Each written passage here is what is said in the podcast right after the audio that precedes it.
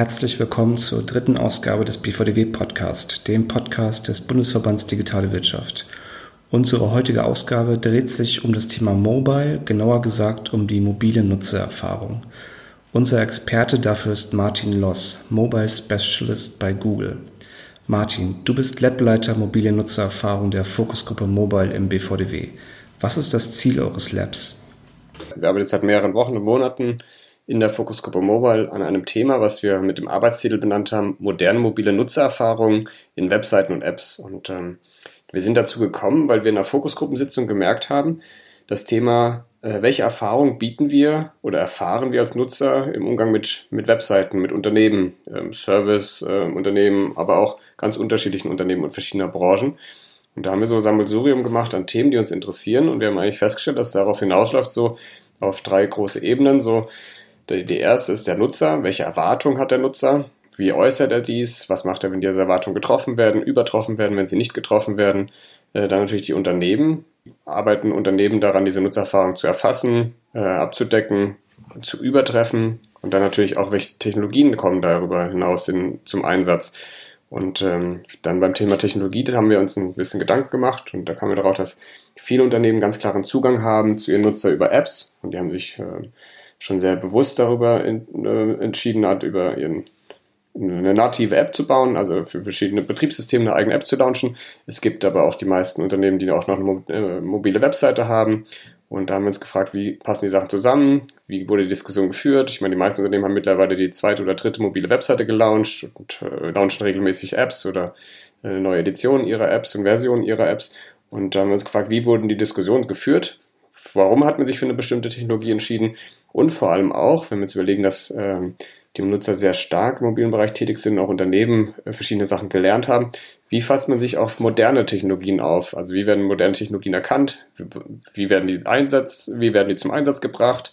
Äh, welche Erfahrungen haben die Unternehmen auch dabei gemacht? Wenn wir jetzt darüber sprechen, relativ neue äh, äh, Technologie wäre zum Beispiel Progressive Web Apps. Da haben wir natürlich angefragt, Unternehmen, die da schon Kontaktpunkte mit haben, eine Progressive Web App schon gebaut haben. Wie passt dies zusammen zur nativen App? Ähm, welche Schwierigkeiten hatten die Unternehmen dabei, welche Erfahrungen haben sie dabei gemacht, was kam dabei im Endeffekt raus. Und äh, das haben wir zusammengefasst in, äh, oder als Output wollen wir eigentlich einen Leitfaden machen und wir machen auch eine Interviewreihe. Also es ist relativ interaktiv, denn wir haben mit vielen Unternehmen gesprochen und die Erfahrungen, die wir da gemacht haben und die Insights, die wir da bekommen haben und die Erkenntnisse, die wir da gewonnen haben, teilen wir dann in Form eines Leitfadens und einer Interviewreihe. Du hast jetzt gesagt, es gibt drei Ebenen, Technologie, Nutzer, Unternehmen. Wer treibt da eigentlich wen am ehesten? eine spannende Frage, weil historisch hat man ja auch schon gesehen, da gibt es ja so bekannte Zitate, was äh, ich, ähm, wenn ich mal Nutzer fragen würde, was sie erwarten, bekomme ich mir unterschiedliche Antworten.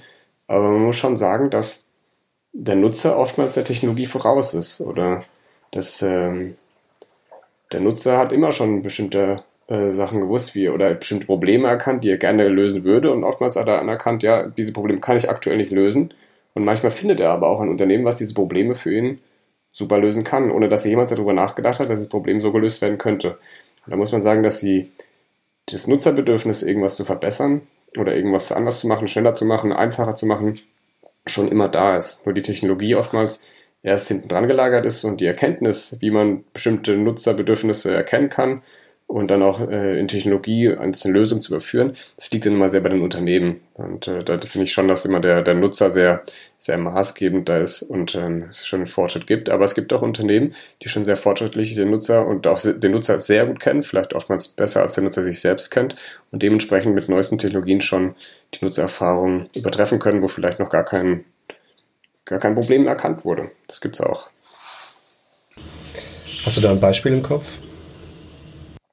Bleiben wir im Bereich der mobilen Seiten. Wie komme ich auf eine mobile Seite? Ähm, oftmals suche ich etwas oder ich bekomme irgendeinen Link geschickt von irgendjemand, den ich öffne und dann möchte ich natürlich einfach Zugang haben zu Informationen. Ich möchte relativ schnell erkennen, dass äh, ob die Seite, auf die ich geklickt habe oder auf den Link ich gekommen bin, äh, dass sie für mich einen Wert hat. Und ähm, dieses Bedürfnis ist, äh, kennen wir vielleicht im Desktop-Bereich, wo wir schon jahrelang darüber diskutiert wurde, äh, wie wichtig das Thema Ladezeit ist. Es ist auch im organischen Ranking, ähm, in der Google-Suche ist es auch Teil des Rankings oder als ein Ranking-Signal. Was man aber oftmals hat, ist, dass man im mobilen Bereich ganz andere Rahmenbedingungen hat. Ich meine, wir sprechen alle über sehr, sehr lückenhafte Netzwerke. Ein mobiler Nutzer ist oftmals unterwegs, er reist in der U-Bahn, S-Bahn, im Bus. Äh, man weiß selber, manchmal reißt das Netz ab.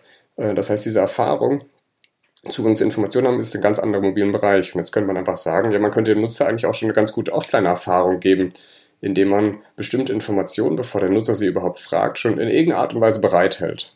Und ähm, um diese Informationen bereitzuhalten, gibt es unterschiedliche Technologien, die man einsetzen könnte. Und ähm, die Technologien gab es äh, oftmals schon, aber die gab es nicht immer in dem Bereich, wo man sagen würde, ja, dieser mobile Use Case ist ja besonders für, für zugeschnitten. Das ist so ein Beispiel dafür. Aber ich glaube, man kennt es immer selber, wenn man irgendwo unterwegs ist und äh, schnell irgendwas suchen möchte, schnell irgendwas äh, ausfindig machen möchte, Informationen bekommen müsste oder vielleicht auch noch irgendwas kaufen möchte. Ähm, dann ist man immer sehr abhängig davon, wie gut die, die Netzwerk oder das Netzwerk ist und wie gut man auch äh, irgendwas laden kann und vollführen kann. Und wenn viele Informationen vielleicht schon offline verfügbar sind, hat man vielleicht als Nutzer oftmals schon eine bessere Erfahrung. Und wie würdest du die Performance der durchschnittlichen mobilen Plattform einschätzen? Ich finde, in den meisten Branchen gibt es bestimmte Unternehmen, die immer so die, die Benchmark ganz weit oben setzen. Und das kann man sich auch als Nutzer ganz gut vorstellen ähm, obwohl der Nutzer ein bisschen anders äh, interagiert damit. Dann, ich erzähle mal von mir als Nutzer, wenn ich eine Webseite sehe, die sehr gut ist, damit wächst eigentlich meine, meine Erwartungshaltung gegenüber allen anderen Webseiten. Ich würde jetzt nicht gehen zum Beispiel und sagen, ich würde jetzt nur alle Fashion-Retailer miteinander vergleichen, bei denen ich jemals eingekauft habe, sei es bei einer nativen App oder sei es bei einer mobilen Webseite. Für mich als Nutzer gibt es so ein holistisches Erfahrungspool von Sachen, die ich gesehen habe, von Sachen, die Sachen sehr einfach liefen, von Dingen, die ich äh, sehr schwierig fand, von Informationen, die super schnell da, da war, von Informationen, die offline nicht verfügbar war, von Nutzerinteraktionen, die ich so nicht kannte. Und das äh, bringt so meinen Maßstab immer weiter nach oben, branchenunabhängig, muss ich sagen. Ob es eine Newsseite ist oder ein Fashion-Retailer oder eine Reiseseite, ist ganz unabhängig davon. Da muss man sagen, gibt es in jeder Branche oftmals schon sehr fortschrittliche Unternehmen, die schon erkannt haben, dass das Thema Ladezeit sehr wichtig ist, die Nutzernavigation. Ähm, oftmals nutzen, äh, stehen, sind diese Unternehmen auch schon sehr publik darin, weil sie sehr oftmals auch teilen, was sie gelernt haben.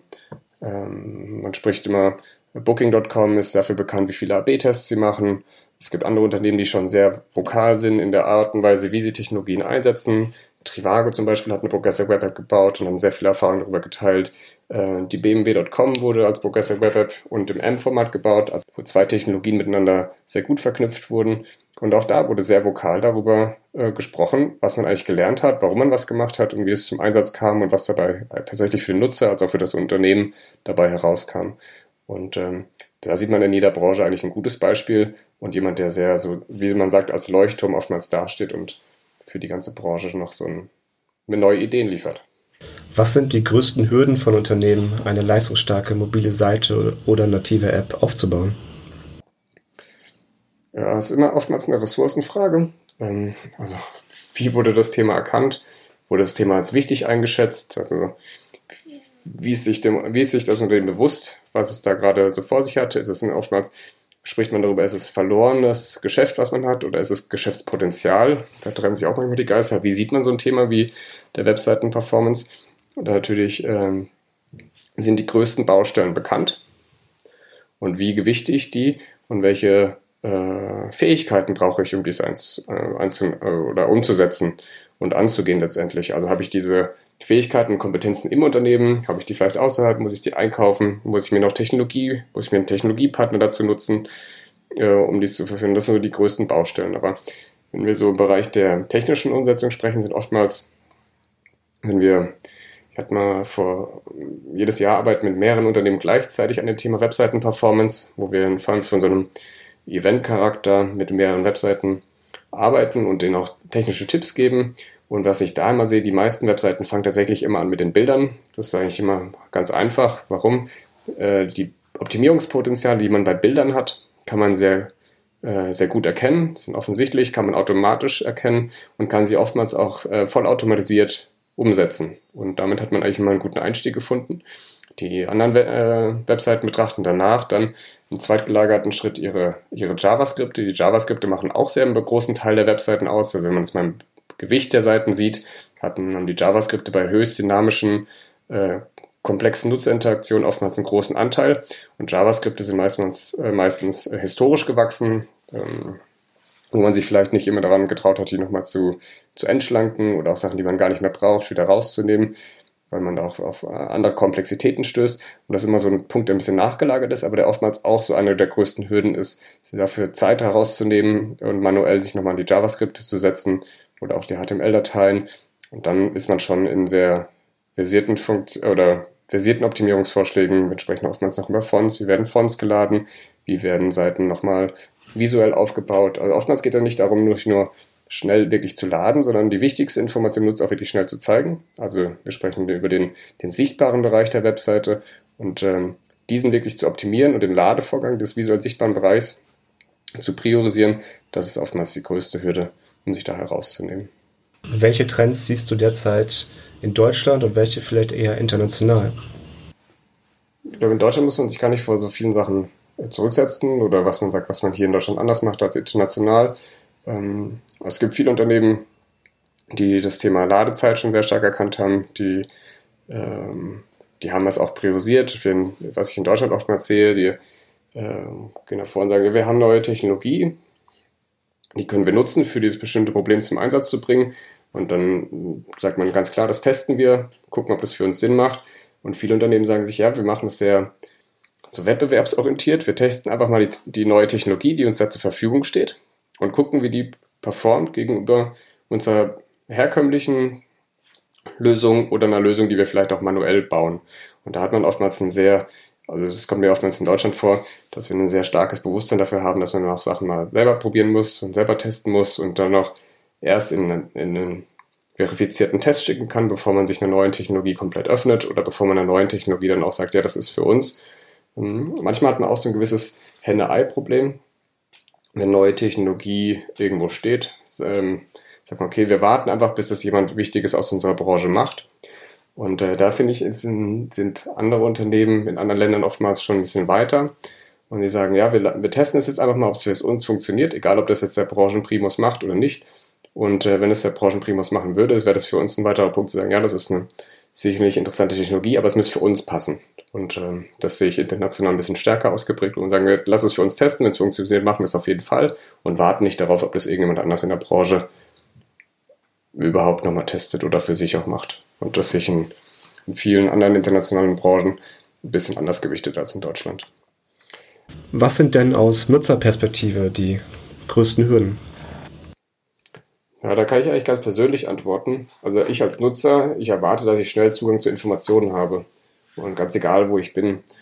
Und ähm, im Großen und Ganzen erwarte ich von einer mobilen Seite oder einer nativen App, dass es ein Problem äh, löst für mich, was ich gerade habe oder mich, mir dabei hilft, schnell und effizient irgendwas ähm, zu beenden, sei es ein Kauf oder eine, äh, ein Informationsmaterial, was ich ausfüllen muss oder ein Formblatt, was ich ausfüllen muss. Es muss halt irgendwie schnell gehen weil ich meistens unterwegs bin, ich habe nicht viel Zeit. Ich habe die Herausforderung, dass ich auch einen sehr kleinen Monitor habe, mit dem ich interagiere und mit dem interagiere ich nicht normal, wie ich das aus dem digitalen Bereich kenne, mit einer Maus oder mit einem Keyboard. Ähm, ich habe ganz andere Eingabemöglichkeiten für Informationen. Ich habe eine Kamera, ich habe äh, meine Daumen, ich habe meine Finger, ich habe ähm, aber auch meine Stimme. Und äh, da habe ich einfach die Erfahrung gemacht, dass ich als Nutzer immer sehr sehr einfach Informationen übergeben würde. Und für mich ist einfach eines der schmerzhaften Themen zu tippen. Aber das kommt erstmal viel später. Wenn ich irgendeine Seite aufrufe, möchte, dass sie schnell lädt. Ich möchte sofort, dass ich erkennen könnte, ähm, ja, die Information, die ich da sehe, ist genau die Information, die ich suche. Es gibt vielleicht die Produkte, die ich äh, gerade suche. Es gibt vielleicht die Marke, die ich gerade suche. Ich möchte relativ schnell erkennen, ohne viel Interaktion auf der Seite zu machen ja, das ist Content, den ich äh, wertschätze. Dafür kann ich meine Zeit, würde ich auch einsetzen und dann kann ich ja weiter mit der Seite interagieren. Wenn ich dann oftmals mit der Seite interagieren möchte, würde ich irgendwo klicken wollen. Das heißt, die Seite muss nicht nur schnell geladen sein im visuell sichtbaren Bereich, sondern die muss auch ähm, mir einfach machen zu interagieren. Wenn ich irgendwo draufklicke, soll es mir zeigen, ja, ich habe den Nutzerinput äh, verstanden, ich möchte dir was zeigen und ich arbeite daran oder ich möchte es dem Nutzer einfach machen, irgendwas zu finden. Das heißt mit einer Suche, mit einer Navigation, die sehr äh, einfach ist. Das sind so die typischen Themen. Und äh, dann natürlich auch oftmals auch, wenn ich irgendwann zu einem Ende von einem Prozess komme, dass ich auch sauber herausgeführt werde. Das heißt, ähm, wenn es irgendwelche großen Hürden noch gibt, wie die man oftmals im Einkaufsbereich hat, das heißt, irgendwo komme ich zu der Frage, ich muss irgendwas eintippen, ich muss mich irgendwo anmelden, beim Anmeldeprozess muss ich mein Passwort erinnern, ich muss mich an meine mein, meine E-Mail, die ich genau für diese Seite normalerweise verwende, erinnern. Da, da, könnte man mir auch tatsächlich mich unterstützen. Und da warte ich eigentlich auch, dass man mich, soweit es geht, auch unterstützt. Also es relativ einfach macht, über diese Hürden zu springen. Und dann gibt es natürlich noch einen großen Knackpunkt, den man hat in der Bezahlung. Und auch gar da erwarte ich, dass mich eine Seite schon weitestgehend unterstützt. Das kann dem entgegenkommen, ist mal ein Beispiel zu machen. Wenn ich irgendwo meine Kreditkartendaten eingebe, habe ich wahrscheinlich schon irgendwo meine Kreditkartendaten irgendwo eingegeben auf einer anderen Seite oder habe den im Browser hinterlegt, dass diese Seiten äh, auch Informationen, die ich schon bereitwillig irgendwo hinterlegt habe, dass die auch genutzt werden. Und wenn ich Sachen wirklich neu angeben muss, dass es relativ einfach ist für mich, diese einzugeben. Und eines der großen Sachen, die mich persönlich immer sehr, sehr nerven, ist, wenn ich meine Kreditkartennummer eingeben muss dass mir das falsche Keyboard angegeben wird. Also man kann das selber auf dem Telefon, gibt es ja entweder die, die Buchstaben oder das Zahlen-Keyboard und wenn ich einfach meine Kreditkartennummer eingeben muss, muss ich einfach nur noch Zahlen eingeben. Aber oftmals sehe ich da auch, dass das Keyboard mit allen Buchstaben angegeben wird, womit ich erstmal eins weiterklicken muss. Und da bin ich schon sehr kritisch und sage, ja, man versucht ja eigentlich als, als Website oder native App den Nutzerinput zu, zu reduzieren oder so möglich äh, einfach zu machen. Und da habe ich schon die ganzen Erfahrungen gemacht, dass es auch andere Nutzer diese, diese Erwartung haben. Oftmals sind sich diesen Erwartungen nicht immer so ganz bewusst, aber ich finde, dass die meisten Nutzer einfach einen sehr einfachen, schnellen Besuch einer Website oder einer nativen App haben, wo sie ganz klar Erwartungen haben und relativ schnell sehen wollen, bekomme ich für das, was ich gerade aufopfere, also Zeit oder Geduld, bekomme ich doch was dafür. Wenn du einen Wunsch für eine neue Technologie hättest, äh, wie würde dieser Wunsch aussehen? Ich glaube, dass manchmal Technologie mir schon äh, viele Sachen helfen kann, ohne dass ich mir dem Problem bewusst bin. Das kommt ein bisschen darauf, was ich vorhin schon gesagt habe. Normalerweise würde der Nutzer immer sagen, ja, ich habe dieses Grundproblem und dieses Grundbedürfnis und die Technologie kommt erst später. Ich finde, mittlerweile sind wir auf einem Schritt, wo man durch Nutzerinteraktion schon genau sagen kann oder bestimmte historische Auswertungen kann man kann Technologie eigentlich schon selber entscheiden. Ja, es wäre eigentlich Moment an der Tatsache, dem Nutzer einfach dies und das zu zeigen oder auch nochmal dies und anders zu denken. Also wo man eigentlich schon dem Nutzer eigentlich schon vor, vorweggehen könnte und basierend auf, auf um, anderen Daten oder basierend auf anderen Nutzerinteraktionen schon genau sagen könnte, ja, eigentlich wird dieser, also die Wahrscheinlichkeit, dass dieser Nutzer dieses Problem hat, ist relativ eindeutig und dementsprechend würde ich auch da, da anders agieren, als ich es bei anderen Nutzern würde. Also sehr personalisierte Möglichkeiten der, der Ansprache, basierend auf einer sehr schlauen Logik, wie dies äh, zustande kommen kann. Das wäre so meine Erwartung, dass man eigentlich dem Problem der der Personalisierung schon ein bisschen vorgreift und sehr persönlich mit mir sprechen kann. Als auch natürlich, dass äh, neue Eingabemodelle, die Kamera oder wie auch die, die Angabe über die, äh, den Ton, also meine eigene Stimme, dass dies sehr viel Last von mir als Nutzer nimmt. Das sind so die Erwartungen, die ich an neue Technologien hätte. Dass mir diesen Eingabemodellen arbeitet und auch meine Personalisierungsansprüche schon viel besser kennt. Wie ist denn deine Einschätzung zum Thema Progressive Web Apps? auch. Ein guter Punkt, an dem wir gerade sind. Ähm, Progressive Web Apps ähm, sind ja eigentlich schon, wenn man das mal aufs Ganze runterbricht, sehr progressiv gedachte Webseiten, die in den meisten Browsersystemen eigentlich auch schon so funktionieren, dass sie alle progressiven Funktionen, die sie anbieten, sei es äh, eine Offline-Funktionalität oder ein, ein, ein Ablegen des Icons auf dem Homescreen, womit man auch ein, ähm, wie es von einer nativen App einfach auf dem Homescreen verfügbar ist, dass man Push-Nachrichten erkennen kann oder dass man auch sehr schnell oder guten Content sehen kann, auch wenn die, wenn die Webseite eigentlich offline ist und keine Verbindung ähm, zum Netzwerk besteht, dass man auch da Content nutzen kann. Und äh, da schließt man eigentlich historisch eigentlich eine Lücke, die das mobile Web oder das Web insgesamt im Vergleich zu nativen Apps hatte. Denn ähm, wenn man es mal groß denkt, das Web hatte immer eine unglaublich große Reichweite, weil es relativ einfach war, Zugang zu Informationen zu bekommen. Mit einem Link konnte eigentlich jeder, der einen Browser benutzt, Zugang zu Informationen bekommen. Er musste sich nichts herunterladen, er musste nichts äh, installieren, er musste, konnte direkt Zugang zu Informationen bekommen, ohne da große Hürden drüber zu springen. Aber man hat auch gemerkt, dass bestimmte Nutzerbedürfnisse gar nicht so gut abgedeckt werden durch die, die Art und Weise, wie Webseiten in bestimmten Browsern geladen werden oder wie Webseiten gebaut werden. Und deswegen gab es ja auch dann die nativen Apps, die einfach sehr hohe Nutzerinteraktion hätten, begründet auf der Art und Weise, dass sie direkt am Nutzer gebaut wurden und auch sehr stark mit dem Betriebssystem äh, vernetzt waren. Und äh, gerade Progressive Web Apps schließt diese, äh, diese Disparität, die das mobile Web oder das Web im Vergleich zu Apps hatte.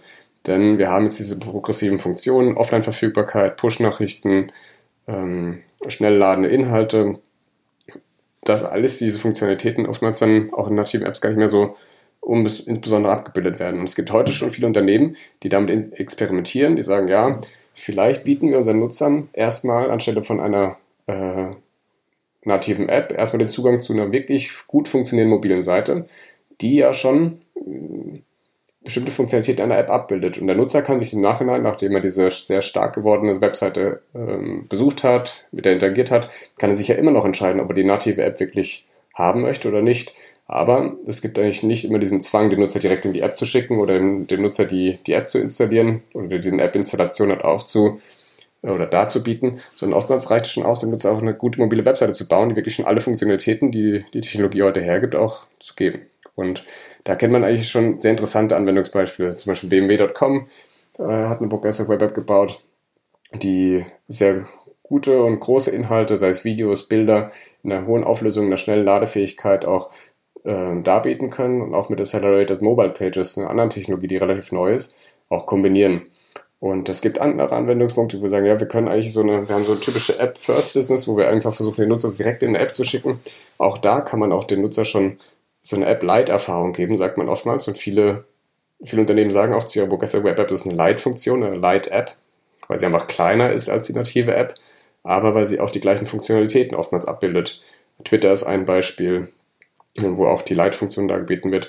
Und das ist oftmals in Märkten relevant, wo man sehr bewusst umgeht mit den Daten, die man dem Nutzer wirklich auch abverlangt. Also man lädt da wirklich nicht alles. Äh, die Datenpakete sind oftmals auch eine Frage.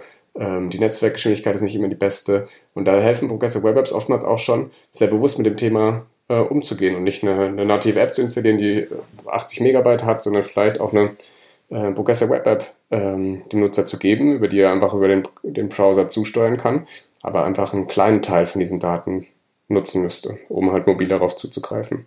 Und da gibt man sehr viele Anwendungsbeispiele heute schon.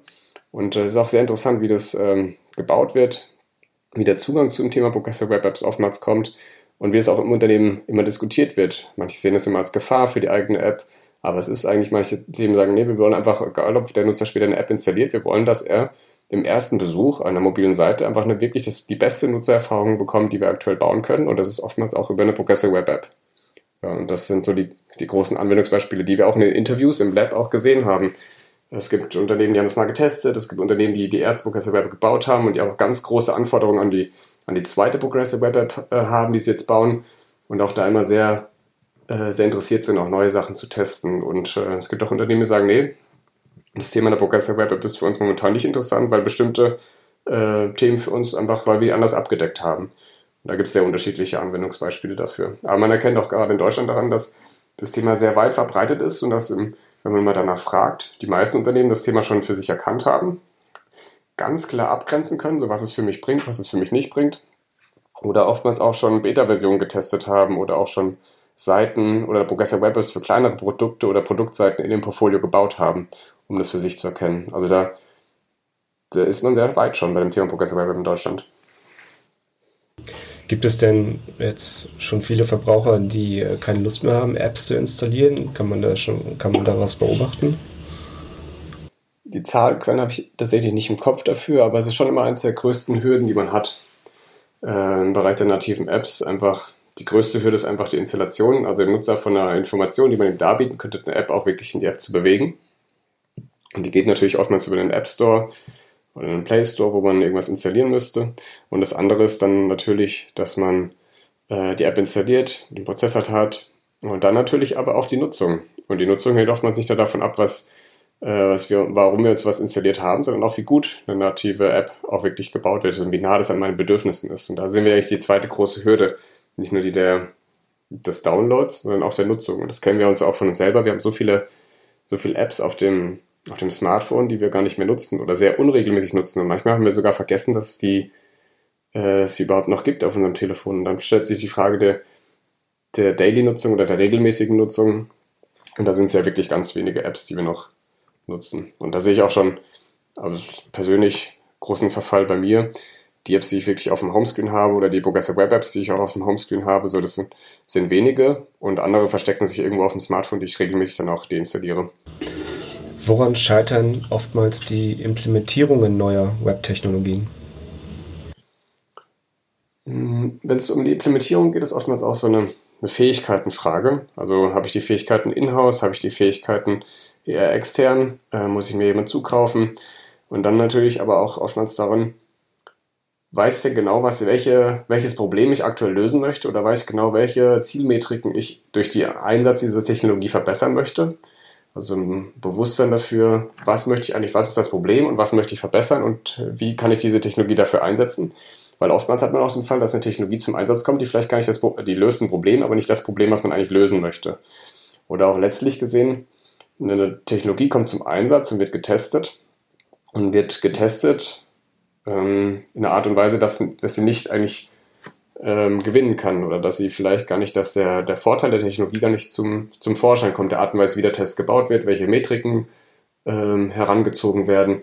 Und damit kommt man manchmal zu einem Schluss oder zu einem vorschnellen Schluss für eine Technologie oder gegen eine Technologie, obwohl das, der Test gar nicht so aufgesetzt war, dass er diese Erfahrung mit einbringen könnte oder diese Erfahrung zeigen könnte. Also, um es zusammenzufassen, ist, glaube ich, so die, das Bewusstsein dafür, was man eigentlich ähm, testen möchte, dann äh, welche Fähigkeiten brauche ich dafür und natürlich den Testaufbau selbst und die Testauswertung. Denn nichts ist ja schlimmer, irgendwie so Äpfel mit Birnen zu vergleichen und dann trotzdem zu sagen, okay, der Apfel ist besser als die Birne. Und ähm, das sehe ich oftmals noch im Bereich äh, des Testens, wenn es zur Implementierung kommt.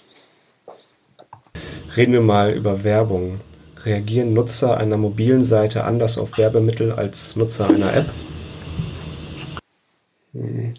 Das würde ich gar nicht so sagen. Also das kann ich, glaube ich, nicht direkt herausarbeiten. Was man ganz interessant findet, dass manchmal Themen, die der, der Performance einer Webseite äh, oftmals negativ gegenüberstehen. Also sagen, sprechen wir ganz explizit über das Karussell. Das Karussell kennt jeder, wenn man auf eine Webseite kommt, die verschiedene Produkte da bietet und es öffnet sich eine Bildleiste, wo verschiedene Bilder durchlaufen.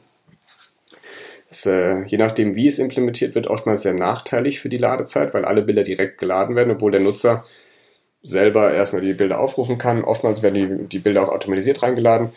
Und ähm, wenn der Nutzer, das ist in einer nativen App oder sei es auch in der Webseite, werden diese bewegten Bilder, diese Karussells oftmals auch als Werbebanner wahrgenommen. Und damit eigentlich hat man die, den wichtigsten Teil der Webseite, den visuell sichtbaren Bereich oder den wichtigsten Bereich der nativen App mit Informationen überlagert und der Art und Weise auch gezeigt, dass der Nutzer vielleicht sich auch für Werbung einsetzen kann, die er gar nicht erwarten würde an der Stelle oder die vielleicht auch gar nicht zielgerichtet ist an der Stelle, dann über die Informationen auch hinwegklicken würde. Und äh, da würde ich, glaube ich, gar nicht so einen großen Unterschied machen zwischen ähm, nativen Apps und Webseiten. Es kommt immer darauf, äh, wo wird die Werbeanzeige eingebunden, wie wurde sie angezeigt, äh, eingebunden, also technologisch, ist sie ansprechbar, ist sie ansprechend für mich, ist sie, äh, benutzt sie irgendwelche Kommunikationsmöglichkeiten, die in dem Moment halt unpassend sind und steht sie auch in gutem Verhältnis zu dem, was sie eigentlich momentan machen möchte. Da würde ich jetzt keine große Aussage zu Webseiten und zu Apps machen. Aber man kann es ja auch sehen, dass in vor allem äh, im mobilen Bereich die Herausforderung an gute äh, äh, Werbeanzeigen die gleiche ist. Also man hat wenig Platz, man hat sehr schwere Netzwerkverbindungen und muss auch sehr gut den Kontext, in dem der Nutzer sich befindet, um die Signale daher, daher lesen können. Und ähm, ich meine, das betrifft die Webseite genauso wie die native App. Ich danke dir ganz herzlich für deine Insights. Vielen Dank. Sehr gerne. Das war Martin Loss von Google zum Thema mobile Nutzererfahrung und zu den Herausforderungen und Tücken für die Unternehmen. Ihr solltet regelmäßig www.bvdw.org besuchen, denn die Fokusgruppe Mobile wird dort in Kürze ein entsprechendes White Paper veröffentlichen sowie weitere Podcast-Folgen zum Thema. In unserer letzten Ausgabe haben wir euch nochmal auf die DMX-Go hingewiesen, die am 11. und 12. September in Köln stattfindet. Dieses Mal haben wir zwei weitere Event-Tipps für euch. Am 10. Oktober findet in Berlin der erste Video World Summit statt. Der Video World Summit ist das Nachfolgeevent der Bewegtbild-Konferenz. Wenn ihr euch für Bewegtbild in Verbindung mit Marketing und Monetarisierung interessiert, ist die Konferenz das Richtige für euch. Der Ticketverkauf hat begonnen auf www.videoworld-summit.de. Am 19. November findet die zweite Ausgabe der Think Beta in Bremen statt. Die Digitalkonferenz zu Themen wie Digitalisierung der Energiebranche, Mittelstand und digitale Ethik findet nach dem Motto Stillstand ist Rückschritt statt. Informationen zu Programm und Tickets sind unter thinkbeta.de verfügbar. Vielen Dank fürs Zuhören und bis zur nächsten Ausgabe des BVDW Podcast.